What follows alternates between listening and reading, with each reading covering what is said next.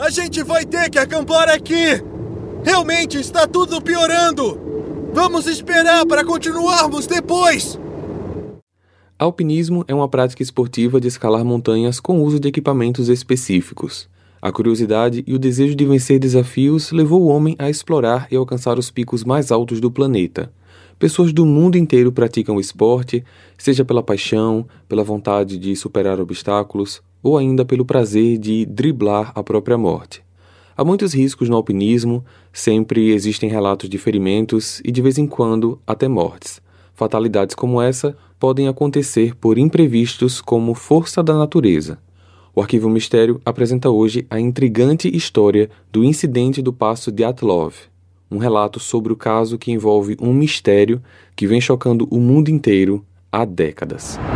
Olá, misteriosos! Eu sou Fábio Carvalho e esse é o projeto Arquivo Mistério. Mas antes da gente começar o caso de hoje, eu quero dar um recado muito bacana para vocês. Se você está nos escutando pelo Spotify, agora você pode qualificar o nosso projeto e isso vai ajudar muito no crescimento do canal você pode qualificar em até 5 estrelas e a sua nota fará com que o Arquivo Mistério alcance mais pessoas. Então, agora mesmo enquanto você está escutando a gente, passa na página principal do Arquivo Mistério no Spotify e dê a sua qualificação. Desde já, muito obrigado. Para ver as fotos do caso de hoje, basta seguir a gente no Instagram, arroba Arquivo Mistério. O link está na descrição desse episódio. Recados dados, vamos para o caso de hoje.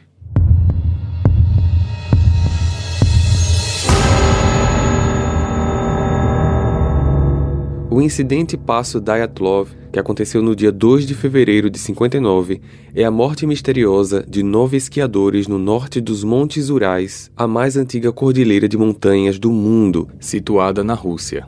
O grupo era composto originalmente por oito homens e duas mulheres, todos estudantes ou graduados do Instituto Politécnico dos Urais.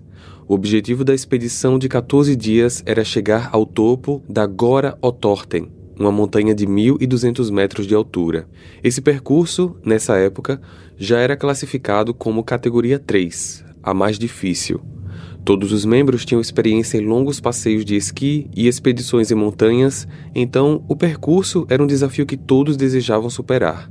Contudo, Gora Otorten, na língua indígena local, o Mansi, significa não vá lá.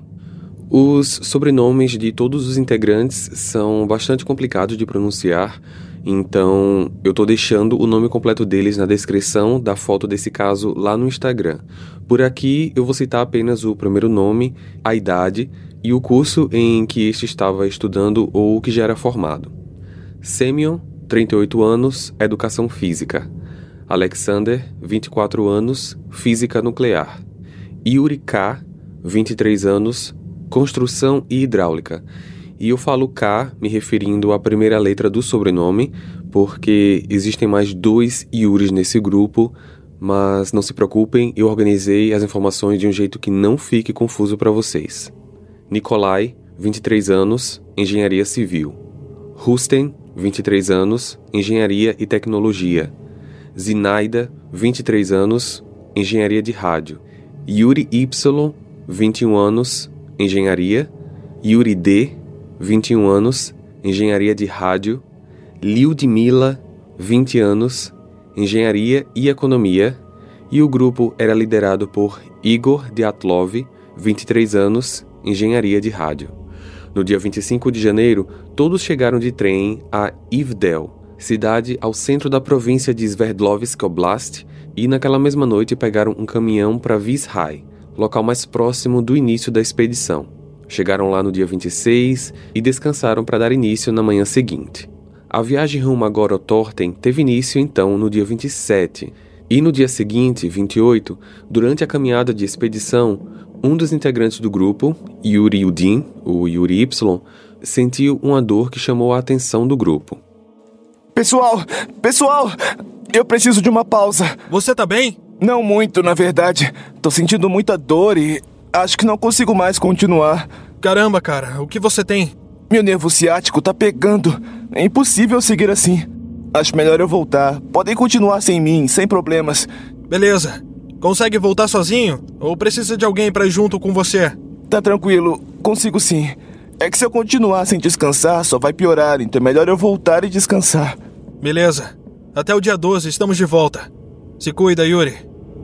Realmente o objetivo do grupo era voltar no dia 12, pois esta foi a data em que Igor tinha combinado de enviar um telegrama para a universidade avisando sobre o retorno do grupo.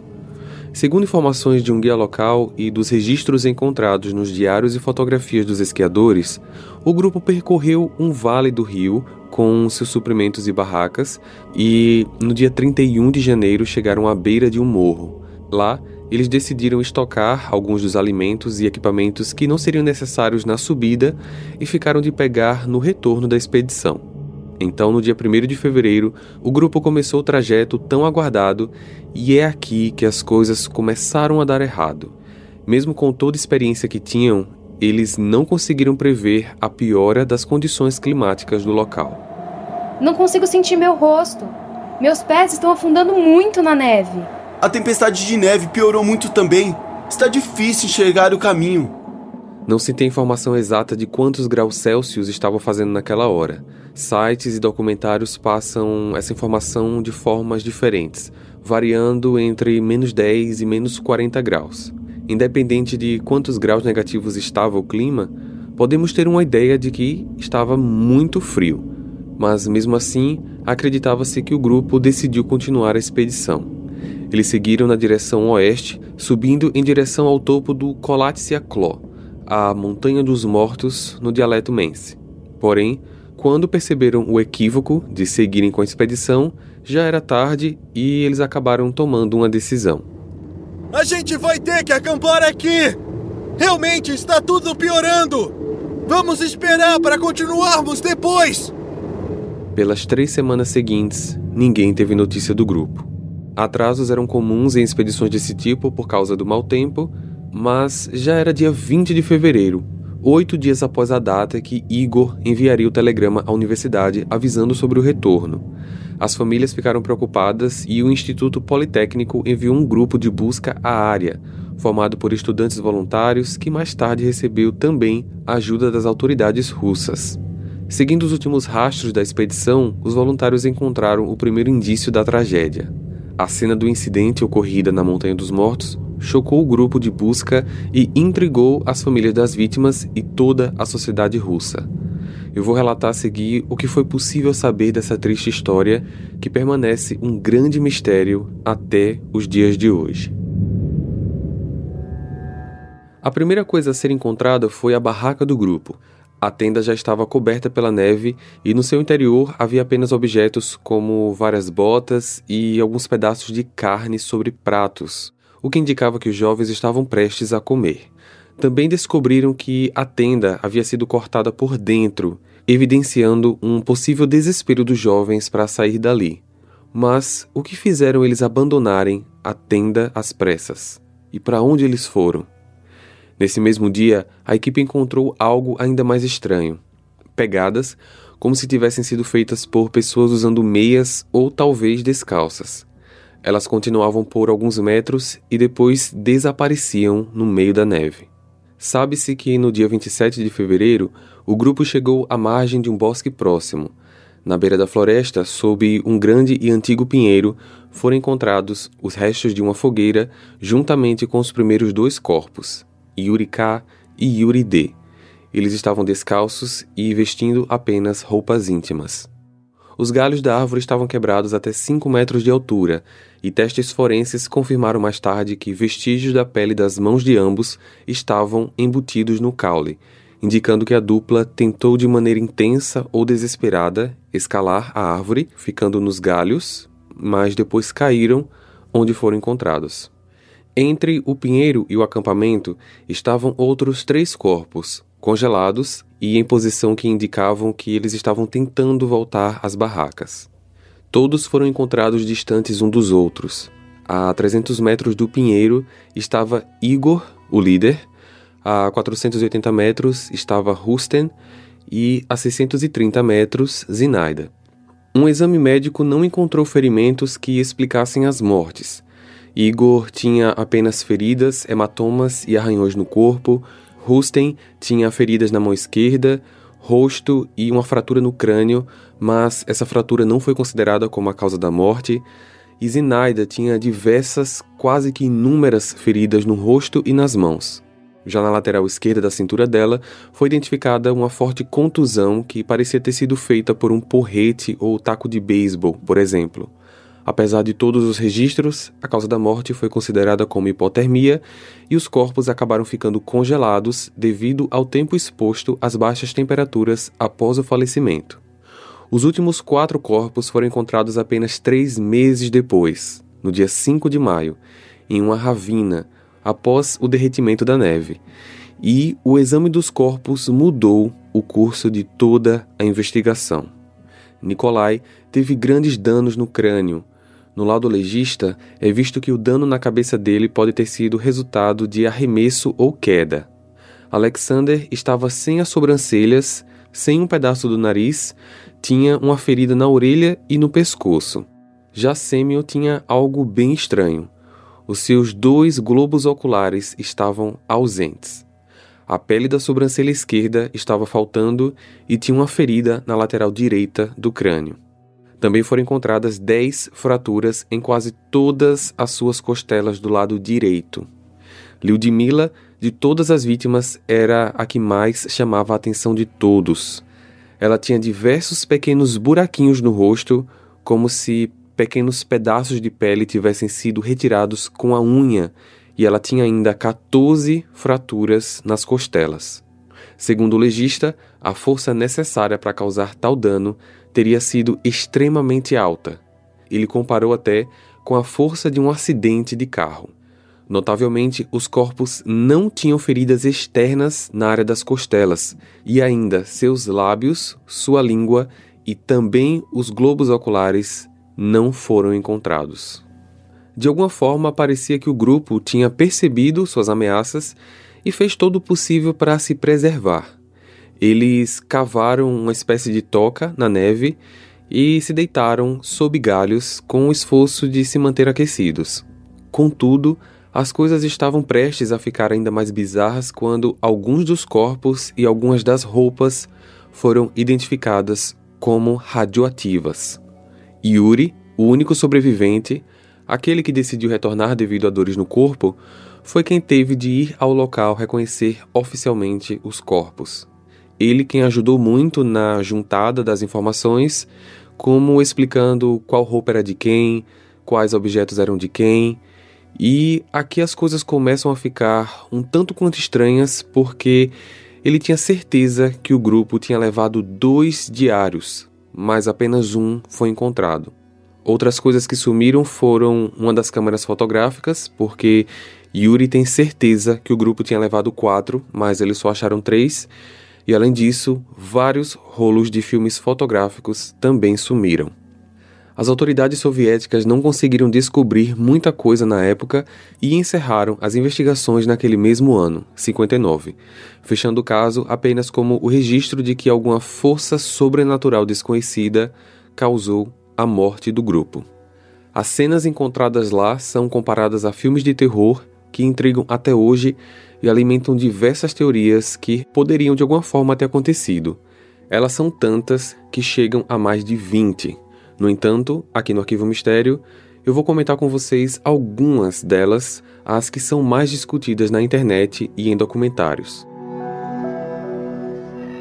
Hey! Você se interessa por crimes reais, serial killers, coisas macabras e tem um senso de humor um tanto quanto sórdido? Se sim, você não está sozinho. Se você precisa de um lugar recheado de pessoas como você, venha conhecer o podcast Pátria Amada Criminal. Todas as semanas tentamos entender o pior da humanidade. Nesse processo a gente ri, chora, fica brava, fofoca, porque afinal de contas é assim que a gente fala quando está entre amigos. Suas novas melhores amigas trevosas estão aqui no Pátria Amada Criminal. Vamos começar pela teoria Yeti, mais popularmente conhecido como o Abominável Homem das Neves. O Yeti tem sua origem em uma lenda de onde descenderia do acasalamento do macaco com um ogro. Ele está presente em diversas culturas pelo mundo, principalmente em lugares extremamente hostis e montanhosos, como é o caso dos Montes Urais na Rússia. Tem cerca de 2 metros de altura e está frequentemente relacionado a outra criatura já bastante conhecida, o pé grande, Até hoje não foi possível comprovar sua existência, no entanto, a lenda ganha força quando coisas inexplicáveis como essa acontecem. O fato da perícia indicar que a barraca foi rasgada pela parte interna e dos jovens terem sido encontrados sem roupa sugere uma fuga em pânico. Além disso, a barraca também apresentava rasgos na parte de baixo que parecem ter sido feitos para espionar a área. A última anotação feita no diário de uma das integrantes do grupo dizia: Agora sabemos que o Homem das Neves é real. O que é, no mínimo, estranho.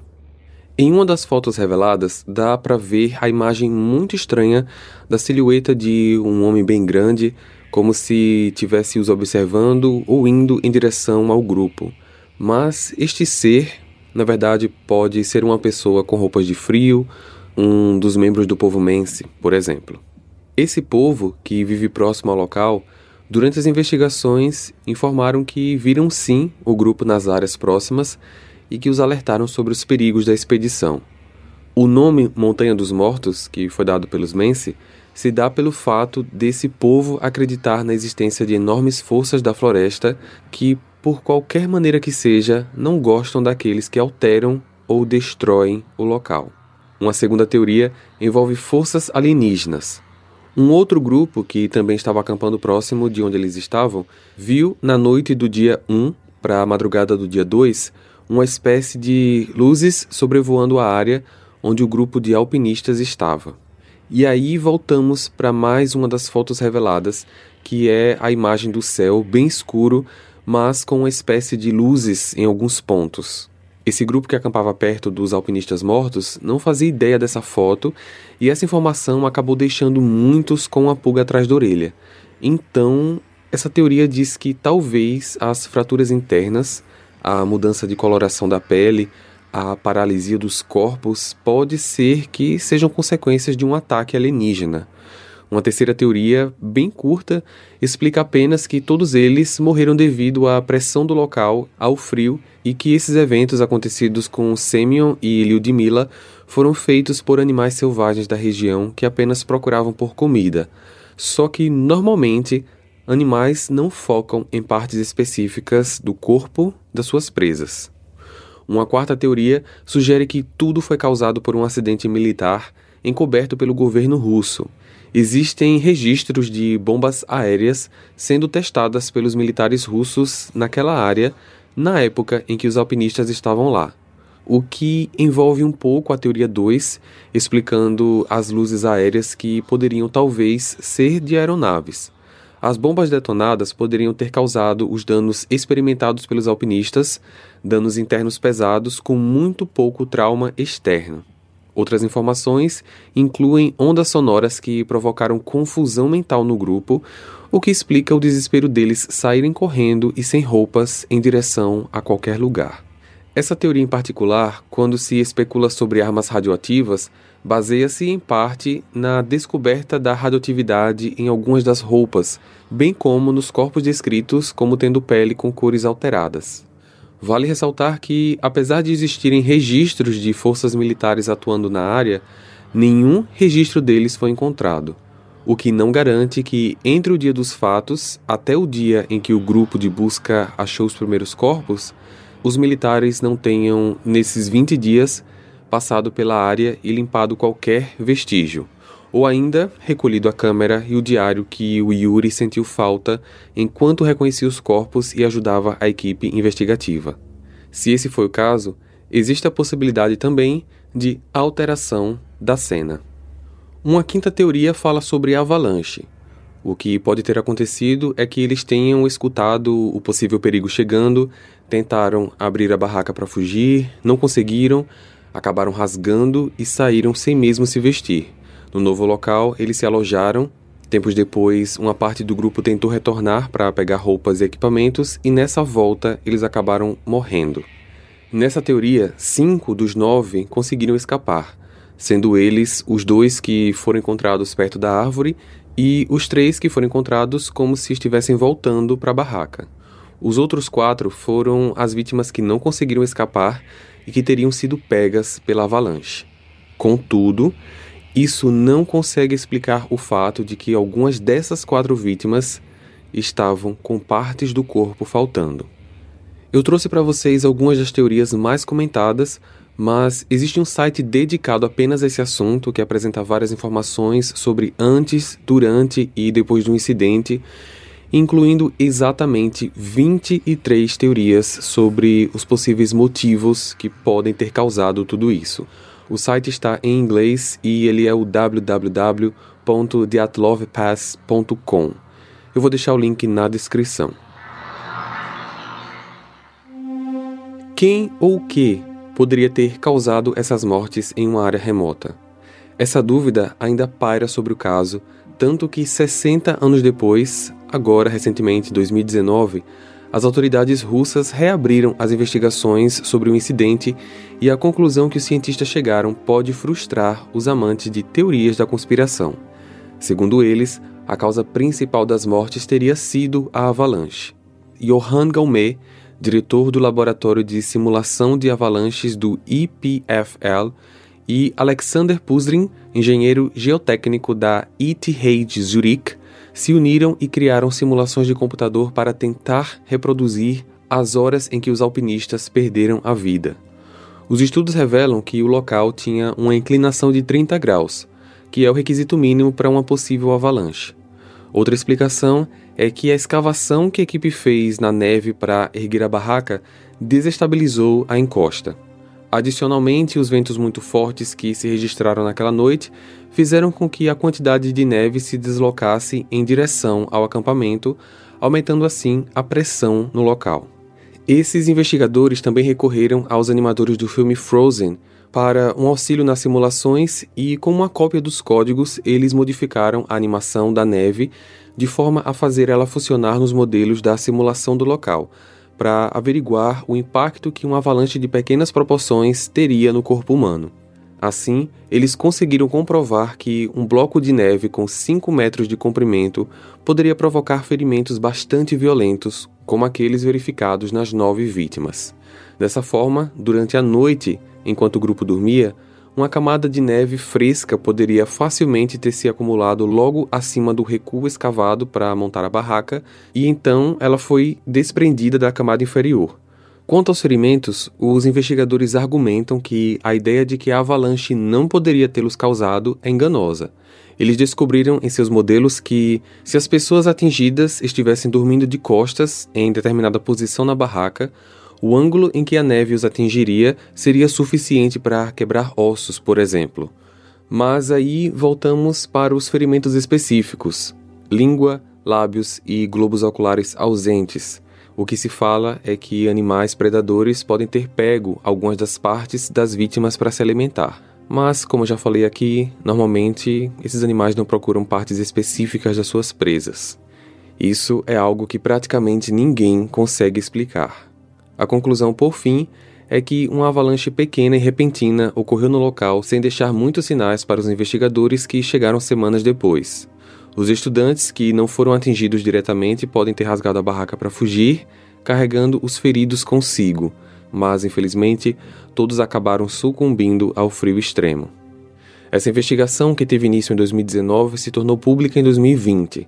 A versão publicada não detalha todos os pontos investigados, mas torna plausível a hipótese de uma avalanche baseada em dados científicos sólidos, sem envolver qualquer elemento sobrenatural ou conspiratório. Desde o acontecido, o percurso na montanha onde o incidente aconteceu é chamado de Passo de Atlov, com base no sobrenome do líder do grupo, Igor Dyatlov. Yuri Yudin, o único sobrevivente do grupo, morreu no dia 27 de abril de 2013, aos 75 anos, de causas naturais. Em homenagem ao grupo vitimado, uma tumba com a foto de todos os membros está localizada no cemitério de Mikhailiovk, na cidade de Ekaterinburg.